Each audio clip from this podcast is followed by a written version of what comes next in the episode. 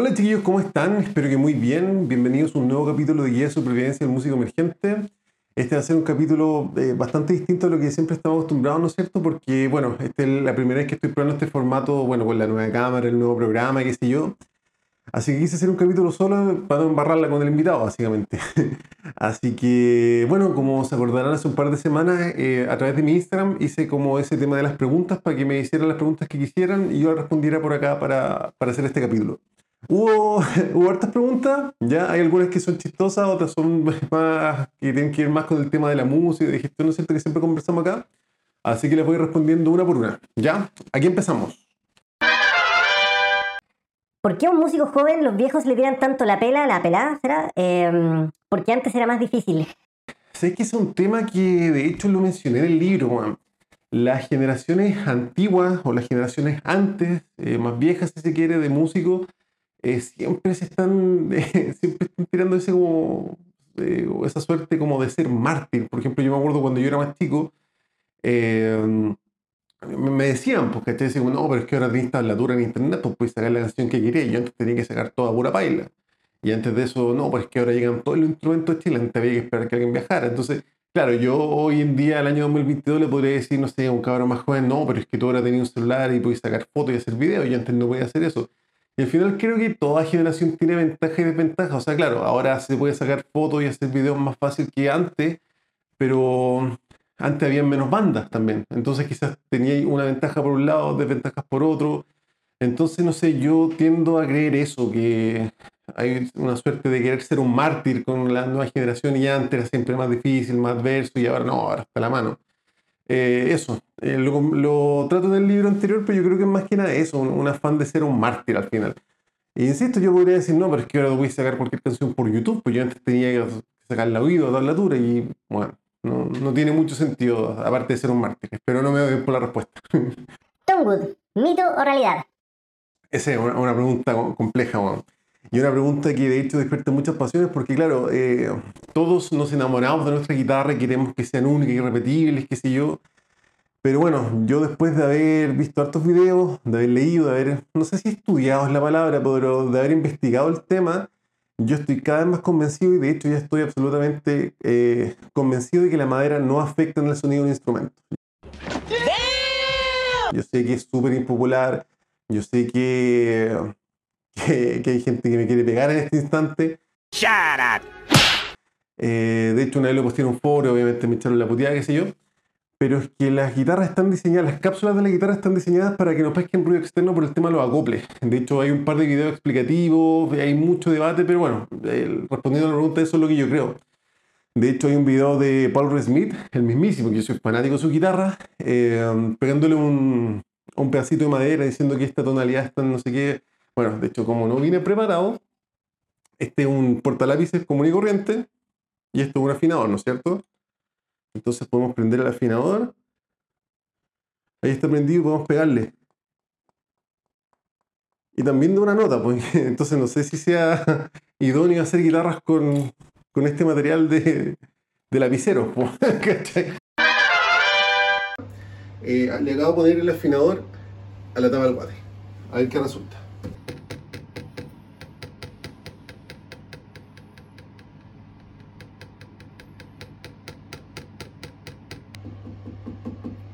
Podríamos hacer una guitarra a la tapa del water. Así que eso, yo creo que el, tema del tono y la madera es un mito. Ya eh, las marcas, por supuesto, aprovechan mucho de eso y de hecho sería súper interesante encontrar un artículo de Fender donde Fender argumente en base a eh, los sonidos de las maderas, porque de hecho ahora con las restricciones ecológicas que hay, ahora están potenciando el pino y probablemente hace 10 años atrás no, no se hablaba del pino para hacer instrumentos. Entonces hay un tema de marketing, de conveniencia, de idealismo y de, ¿cómo se llama? Muy sentimental, porque claro, una guitarra tiende a ser irrepetible porque es muy difícil duplicar la madera, no sé si me explico. Pedazos más robustos, menos robustos, con metas distintas, entonces yo creo que es un mito yo creo que es mucho marketing y mucho sentimentalismo. Esa es mi humilde opinión, pero no me sigan odiando, me han puesto bastante difíciles las preguntas hoy día. Chiquillos, antes de seguir con el video, recuerden que si les gusta el contenido se pueden suscribir a mi canal para apoyarlo, darle me gusta al video y ojalá dejar un comentario. Y recuerden también que todo lo que conversamos acá está basado en mi libro Guía de Supervivencia del Músico Emergente, que se encuentra disponible para todo el mundo a través de buscalibre.cl en su formato físico y digital. Y por cualquier duda me pueden contactar a mi Instagram, Juan Francisco Pavese. Ahora seguimos con el video. ¿Qué tendrían que ser las bandas de rock chilenas para volver al mainstream? Oh, esa es una muy buena pregunta y una pregunta que, bueno, yo creo que tiene muchas aristas, muy compleja de responder. Yo creo que tienen que pasar muchas cosas. Acá hemos conversado un poco con, con otras personas, por ejemplo, del tema de la educación, el tema de la ley del 20%, está el tema, bueno, hay estos temas, pero para no responder algo tan típico, yo creo que las bandas rockeras también tenemos que mirarnos nosotros mismos y ver qué hacemos nosotros por la escena. Porque claro, yo entiendo perfectamente que no estamos en la cuna del arte latinoamericana, pero ¿qué hacemos nosotros por la escena? ¿Somos realmente profesionales? Y lo otro es que los metaleros, los hip hoperos, qué sé yo, ellos son más aclanados, son más tribu.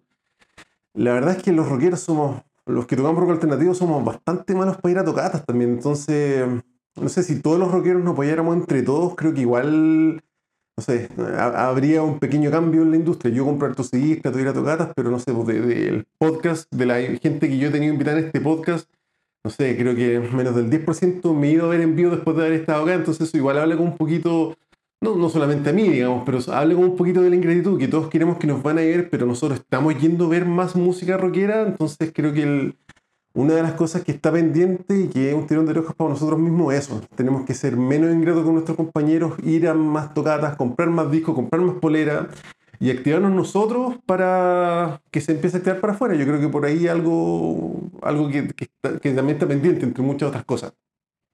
¿Es verdad que se robó pistola?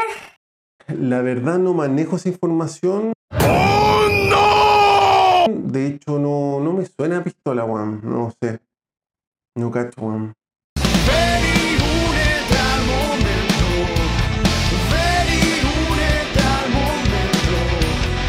En italiano, ¿falta o tomate primero? Buena pregunta. Yo soy un completero profesional, como ustedes sabrán.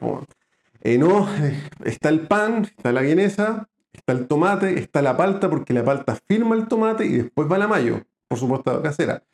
De hecho, hay una cadena que vende um, eh, pan, vienesa, eh, palta, mayo y arriba el tomate, pero cuando le pegáis la primera mascada se empieza a caer el tomate, pues son cubitos. Pues, entonces, es el orden perfecto. Como profesional lo recomiendo. Pan, vienesa, tomate en cuadritos, la palta que afirma el tomate y después la mayo. Le, pruébenlo así, les va a gustar. ¿Tú que lo conoces? ¿De dónde saca plata el tío guitar para comprarse tanta guitarra? Bueno, quizás la respuesta que muchos buscan es que trabaja, pero la verdad, chiquillos, es que el tío guitar no existe. El tío guitar es una invención de la Matrix para hacernos comprar guitarras. De hecho, yo soy el tío guitar. Queridísimos colegas de Guía de Supervivencia del Músico Emergente, espero estén todos teniendo un día excelente. Muchas gracias por sintonizar al tío Jimmy. ¿Qué tal el campo laboral de sonido en Chile, tanto a nivel técnico o ingeniería? Oh, buena pregunta. De hecho, hace poco hicimos un capítulo con Pablo Produce, ya que les voy a dejar el link por acá. Y ahí él habla bastante acerca del tema. Yo creo que hay harto trabajo de sonidista en Chile porque hay muchas bandas tocando en vivo y todas las bandas necesitan sonidista. Locales no hay tanto, no conozco mucho de ese mundo. Ahora, como ingeniero, eh, como un estudio y grabar bandas, yo creo que hay mucha pega de eso. Hay mucha gente que ya hace esa pega sin haber estudiado sin tantos equipos, pero yo creo que teniendo un buen como decirlo, portafolio de bandas que tú has trabajado y cómo ha quedado el resultado, yo creo que siempre va a haber trabajo de eso. Y aparte, es eh, ese tema, bueno, aparte del tema técnico, yo creo que hay un componente psicológico súper fuerte para trabajar con bandas, donde puede haber alguien que sea muy bueno eh, mezclando, qué sé yo, pero quizás no tiene un trato tan amable. Y eso es muy importante a la hora de trabajar, entonces creo que, creo que hay harto para explorar ahí. ¿Cómo se hace una kimura de Brasil en Jiu-Jitsu? Buena pregunta.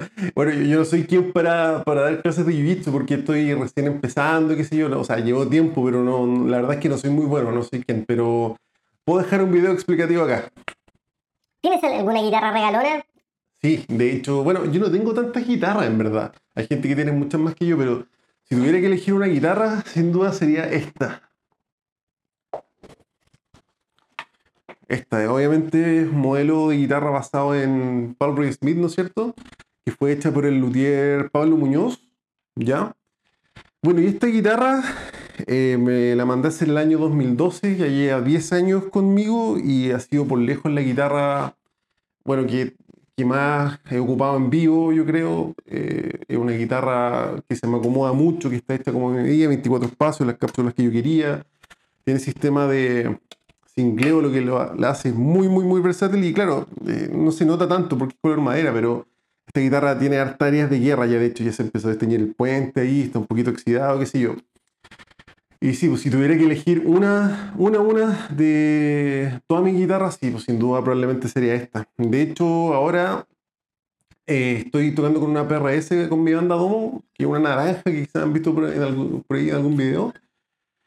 Y esta la estoy dejando más para la casa y para estudio, porque, no sé, el valor sentimental, qué sé yo, estoy como un poco aprensivo, como que no- trato de no sacarla mucho de la casa. Ahora, para estudio es la guitarra principal porque es lejos la más versátil que, que tengo. Así que eso, esta es mi guitarra regalona. Y si conversamos entre el lector y el escritor, ¿Apaño? No, no sé cómo, no entendí bien la pregunta, pero...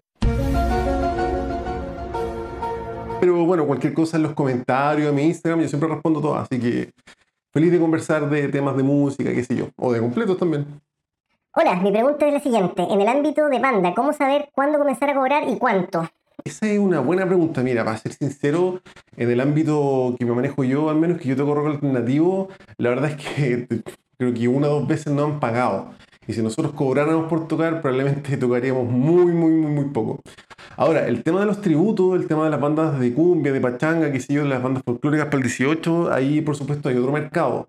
Entonces, ¿cuánto puedes cobrar tú? Eso yo creo que es un tema que mm, tenés que verlo tú mismo. En el fondo, si te están llamando para muchos eventos, ya podías hacerte una tarifa. Quizá al principio tengas que tocar gratis, mostrarte al público, o sea, como tu tributo, tu, la banda que sea. Pero si te empiezan a llamar para, eventos, ya tenés que empezar a profesionalizarte. Ahora, es súper distinto que cover una banda que está recién partiendo a una banda, por ejemplo, de matrimonio, que tienen dos vocalistas, tienen band, tienen catering, tienen músicos de sesión, qué sé yo. Es súper distinta la tarifa. Entonces yo creo que habría que ver cuánto están cobrando eh, según lo que tú hagas. Por ejemplo, cuánto cobra un tributo, cuánto cobra una banda de matrimonio, y en base a eso empezar con materialines como ya, si ellos cobran 100, yo puedo partir, por ejemplo, cobrando 50.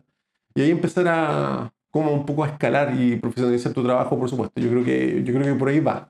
¿Dónde venden el peor completo de Santiago? Hoy, buena pregunta, buena pregunta. Eh, yo creo que los completos de bencinera en general son malos, Juan, pero no sé, eh, para mí es muy importante el pan. Y como que hay muchos negocios que, que tienen pan envasado y eso, puta, eso a mí no me gustan. Me gustan los, los completos con pan como, como casero, digamos. Vender todo lo barato para comprar cositas más caras. Hablando de gas. Un abrazo. Eh, sí, yo creo que sí, Juan. Yo soy de la idea de tener mejor una guitarra muy buena tener tres guitarras charchas, por ejemplo. Ahora, eh, depende, por ejemplo, yo no soy bajista, no tengo mi hijo acá ahora para mostrárselos, pero yo no soy bajista, yo tengo, por ejemplo, un Square Classic Vibe, que creo que es un bajo, entre comillas, barato, ahora se ha subido mucho de precio, pero en el fondo para maquetear en la casa, yo para qué tendría un, no sé, un jazz bass americano, quizás ahí no se justifique tanto, pero si tú eres guitarrista, estás tocando, estás grabando, estás practicando, estás yendo a clase, estás ocupando tu instrumento, yo creo que más que sea caro es que sea bueno. Si al final una PRS de 10 millones, una PRS de 1, te puedes comprar la de 1 y probablemente la función va a ser prácticamente la misma. O si te gustan las Fender, si te gustan las Gibson, qué sé yo, eh, no, la más ostentosa ni la más cara, pero sí una guitarra que tú ocupes, digamos. Y eh, yo creo que en ese caso sí se justifica tener un buen instrumento. En vez de hartos malos, en verdad. Eso. Yo quiero saber de dónde salió la mítica frase fue un parto anal. O esa frase la, la, la he dicho un par de veces, no sé si en este podcast, que, que ordinario, pero en el podcast de que viste esta semana, que es mi podcast de cine, que se los dejo por acá, eh, sí, creo que la he dicho hartas veces. Y esa frase en verdad salió del colegio. Yo me acuerdo que un compañero una vez lo dijo, pero no lo dijo tan intencionado, lo dijo como, no sé, está, le salió como, le- como del alma, en verdad, no sé. Y a mí me dio ataque de risa, weón. fue un partonal y yo así, pff, exploté en risa con esa frase. Y ahí se me quedó pegado para siempre, pero claro, una frase que viene desde el colegio. Eh, chistosa, un poco ordinaria, pero, pero chistosa.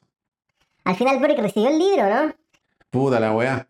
Le mandé, bueno, yo, ustedes saben que lo, he dicho acá antes, yo le he mandado mi libro a mucha, mucha, mucha gente, a youtubers, que sé yo, a músicos, y a veces hay feedback y a veces no, pues. Entonces, cuando salió el electo presidente Gabriel Boric, yo dije, ya está en la mía, pues, bueno, esto bueno, bueno para los completos igual que yo, le gusta el rock igual que yo, le voy a mandar mi libro, a ver si, a ver si lo posteo, a ver si sale la weá. Así que fui a la moneda chica, esto fue, fue en enero, si no me equivoco, enero del 2022, cuando, antes de que, por supuesto, antes del 11 de marzo. Fui a la moneda chica, qué sé yo, había carabineros, prensa, qué sé yo, pero fui como después del almuerzo donde había poca gente. Y hablé con una guardia que estaba y le dije, hola, mira, le quiero entregar este libro al presidente, qué sé yo. Y con una dedicatoria bonita, por supuesto, un sobre llamativo, hice toda la pega, pues. Así que lo dejé ahí y yo creo que ese libro ahora está en una campaña de reciclaje o alguien se lo metió por no sé, pero no pasó nada con el libro, bueno. Quizás lo tiene la guardia, no tengo idea, pero yo creo que fue un libro un poquito perdido. Igual que los libros de los Pulsar, weón. Aquí para postular a los Pulsar tuve que mandar tres libros que puta los perdí, weón. Ya no, no te los devuelven. Sería interesante que los devolvieran porque yo necesito esos libros para hacer gestiones, para mandarlos, qué sé yo. Así que así, así se dan los libros entre los dedos. Fue uno de los primeros en hacer un video reacción, solo faltó la cámara en The Walking Dead. Oh, sí, bueno, no, no voy a decir tu nombre acá porque esto, dije que iba a ser anónimo, después podemos hacer preguntas más abiertas, qué sé yo. Pero sí, pues, me acuerdo que para, si no me equivoco, fue el último capítulo de la quinta temporada de Walking Dead. Y bueno, antes no estaba los streaming, ah, el buen viejo. Eh, pero claro, en ese momento había contratado un servicio especial de cable, qué sé yo, yo estaba, yo era fan, estaba muy pegado con, con The Walking Dead en ese momento, y me acuerdo que hablé con mi amigo, que es él, y nos juntamos a verlo, pues, así con una pizza, qué sé yo, y me acuerdo que gritábamos y nos retorcimos porque el final de The Walking Dead, sí, estoy casi seguro que es la quinta temporada la que, la que nos juntamos a ver, cuando empezó a aparecer Negan. Eh, fue una locura, weón. Y sí, pues si hubiésemos grabado esa weón, yo creo que sería un viral, porque como que gritábamos así, weón, así estuvo todo entrete, weón. Así que un abrazo, amigo, hay que repetirlo. Si viniera una segunda parte del libro, ¿qué abordaría? Uy, buena pregunta. Yo creo que primero contaría el proceso del libro, ¿ya? Eh, ¿Qué pasó con mi libro? Porque bueno, hay, personas que creen que yo como que me forré con el libro, que he vendido miles de millones de copias y no es así. me gustaría dar como el detalle de eso. En verdad se han vendido un poco más de mil libros, lo cual es notable, para mí feliz. Eh, contaría como ese proceso, eh, contaría también por qué estoy haciendo este podcast, eh, como una estrategia para la difusión del libro, ¿no es cierto? Y creo que también contaría lo, el trabajo que hemos hecho con Domo, con mi banda actual ya porque hicimos el proceso, bueno, súper ordenado. No, no es que estemos de gira ni ganando plata ni tocando mucho, pero sí cuando nos lanzamos, nos lanzamos con todo bien armado y creo que fue un tema. Yo le dije a los chiquillos, puta, vamos a sacar el libro, ¿cachai? Eh, me gustaría hacer esta pega bien, en, ese sentido, lanzar la banda bien. Así que me podría dar como los pasos ordenados que seguimos, qué sé yo, y yo creo que por ahí podrían ser temas que se podrían abordar para, para el segundo libro también hablar un poquito de leyes, por ejemplo, de la ley del 20%, de la ley de teloneo, eh, de la ley de los pubs, porque también hay, un tema ahí porque, por ejemplo, cuando lo conversamos con Gabriel Hidalgo acá, de hecho, en un capítulo, cuando uno es más activista de las bandas es como en la adolescencia, bueno, te compré como la polera, el disco, sacar las canciones, el póster de la pieza, qué sé yo. Y los menores de 18 años no pueden entrar a pubs ni bares en Chile. Entonces, los, más, los que serían más fanáticos de las bandas no pueden ir a verlos por el tema del alcohol, por la venta de alcohol, qué sé yo. Y en Estados Unidos, por ejemplo, no es así. Pues tú eh, puedes ingresar como menor de edad a esos locales, solamente que no te pueden vender alcohol. Entonces, quizá también hay una ley que podríamos consultar con algún experto de que qué podría cambiar para que, para que empiece a cambiar la cosa en Chile, digamos. Así que eso, yo creo que esos son temas que se podrían abordar en, una segunda parte del libro. Así que, a ver, vamos a ver qué se puede hacer. ¿Qué estrategias de marketing son las que mejor y peor te han resultado estando en una banda? Oh, esta respuesta no va a ser muy correcta, muy políticamente correcta, pero a ver, eh, algo que nos resultó muy bien con Domo es que nosotros hicimos una sesión para YouTube. Eh, básicamente en un estudio, ¿no es cierto? Bien, bien microfoneado, bien editado, qué sé yo. Eh, tocamos en vivo como a puertas cerradas, como un poco lo que hace Martin Miller, el youtuber que es alemán, si no me equivoco. Y fue como un, fueron dos días de trabajo, ¿no es cierto? Pero eso nos permitió tener material para cinco o seis meses. Y eso ha tenido visita en YouTube, ha tenido comentarios, lo he posteado incluso para conseguirme algunas fechas, me han pedido como, oye, a ver, mándate algo de tu banda en YouTube. Entonces YouTube es un formato muy inmediato y las bandas tendemos como a olvidarnos un poco de YouTube. Y de hecho a mucha gente le, que me han preguntado, qué sé yo, no es que sea un experto tampoco, pero Antes que hacer un videoclip, por ejemplo, o antes que hacer un disco de 10, 12 canciones, podría hacer un EP y ese EP, eh, digamos, ya que estás abaratando costos de, de hacer un disco más corto, ¿no es cierto? Eh, yo aconsejaría sí o sí hacer, por ejemplo, una sesión en vivo para YouTube, bien microfoneada, bien editada, con, eh, con hartas cámaras, qué sé yo, bien mezclado. Y yo creo que eso fue una estrategia súper buena que hicimos con Domo, que de hecho me han preguntado por el estudio, que bueno, lo hicimos con el estudio Gabelo, y eso, yo creo que esa fue una muy buena estrategia que hicimos con Domo, algo que nos resultó como bien. ¿Ya? Y la peor, lo peor que he hecho estando en bandas, bueno, obviando trabajar con la gente yoga, por supuesto, es tocar mucho en vivo. Hay un tema ahí porque de hecho en mi libro yo aconsejo no tocar mucho en vivo, ¿ya? Y como que me lo han dicho harto, así como, oye, pero ¿cómo no hay que tocar en vivo? Y sí, sí, entiendo, si lo que más nos gusta a los músicos es tocar en vivo. Pero claro, cuando tú tienes un público, se justifica tocar en vivo, ¿cachai? Si tú hay una vez al mes y llenáis, por supuesto que sigue tocando en vivo. Me encantaría tener ese público a mí y tocar una vez a la semana, bueno, así, obvio, es lo que más nos gusta, pero las bandas emergentes chilenas, al menos las rockeras, nos cuesta mucho llevar gente. Entonces, una estrategia mala que hice fue que yo eh, dije, si no, hay que tocar en vivo y hay que tocar, tocar, tocar, tocar, porque uno piensa que, que algún momento va a pasar algo, pues, alguien te va a ver, qué sé yo. Pues, y yo me acuerdo que desde el año 2011 más o menos, 2010, 2010, 2011, 2012, como hasta el 2013, yo me acuerdo que con mi banda de ese entonces tocábamos, tocábamos, tocábamos. Hasta cada dos semanas de repente tocábamos. Y claro, pues el, el, ejercicio era tocar para cinco amigos, diez amigos, siete amigos, un par de personas X. Y la verdad es que esa fue una estrategia que nos resultó bastante mal porque eso produce, por supuesto, mucho desgaste en la banda, sentir que no estás haciendo nada porque tocar para cinco amigos, ustedes me entenderán que no, no es lo idóneo, digamos. Eh, al principio, por supuesto que uno siempre toca para poca gente, pero cuando lleváis dos discos, como tres años con la banda, cuatro años, qué sé yo, cinco años incluso, es realmente ladero seguir tocando para los mismos tres o cinco amigos. Entonces fue una estrategia que nosotros hicimos y yo no recomiendo, insisto, mucho tocar en vivo si es que no tienes el público. Si tienes público, por supuesto, que toca mucho en vivo. Y es curioso que eh, pues, le he mandado mi libro a personas, por supuesto, con más experiencia, que, que sé yo, y, claro, pues ellos tienen su público, entonces ellos no alcanzan como a entender así como este mundo va a querer tocar en vivo, pero claro, cuando no tienes público es distinto. ¿Cuál sería tu tocata ideal, sin considerar la cantidad de público que llegue? Uy, buena pregunta. Mira, sacando de la ecuación el tema del público, de que esté lleno, ¿no? Eh, para mí una tocata ideal es tocar cómodo, porque a mí, bueno, a las bandas emergentes nos pasa mucho que siempre tocamos situaciones medias, no sé, pues nos escucha el retorno, que el batero no se escucha, que, no sé, no, se escucha mucho la voz para afuera, qué sé yo. Creo que han sido pocas las veces donde yo he tocado como, como realmente cómodo, así, escuchando perfecto mi guitarra, escuchando el vocalista, escuchando el batero, escuchando una buena mezcla, con un buen retorno, qué sé yo. Eh, eh, muchas veces he tocado con esa sensación de que para afuera se escucha súper mal, entonces toco incómodo, toco como estresado, o bien toco en un espacio súper chico y pasé a llevar tus propios cables, qué sé yo, que de hecho para el lanzamiento de Domo me pasó eso, como que pasé a llevar un cable de la pedalera, me tengo que agachar, entonces yo creo que era una tocata idónea para mí sería como tocar cómodo, hacer una prueba de sonido así perfecta y llegar a tocar eh, cómodo, muy, muy cómodo, escuchando todo perfecto, así, sacando de la, de la cuestión del tema del público, qué sé yo. Yo creo que eso para mí sería una, una tocata como, como platónica, que pocas veces se me ha dado, en verdad. ¿Por qué tan sensual, querido Taquillator? Bueno, se hace lo que se puede, la, la idea del completo.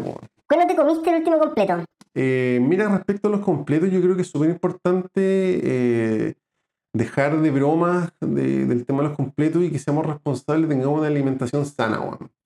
Ya los índices de obesidad en Chile están, están bastante altos, entonces les pediría que, que por favor se, se, corte el tema de los completos y nos pongamos las pilas y seamos responsables con una alimentación sana, sobre todo para los niños, ¿cachai? Así que eso, eso. Yo creo que yo ya no estoy comiendo completos, ya no he comido completos hace mucho tiempo, eh, por lo mismo, porque estoy tratando de tener una, alimentación sana. Este fue el capítulo de Guía de Supervivencia del Músico Emergente de hoy. Eh, recuerden siempre seguirme en Instagram, dejar un comentario. Y eso, nos vemos a la próxima. Muchas gracias. Y eso, nos vemos la próxima. Muchas gracias.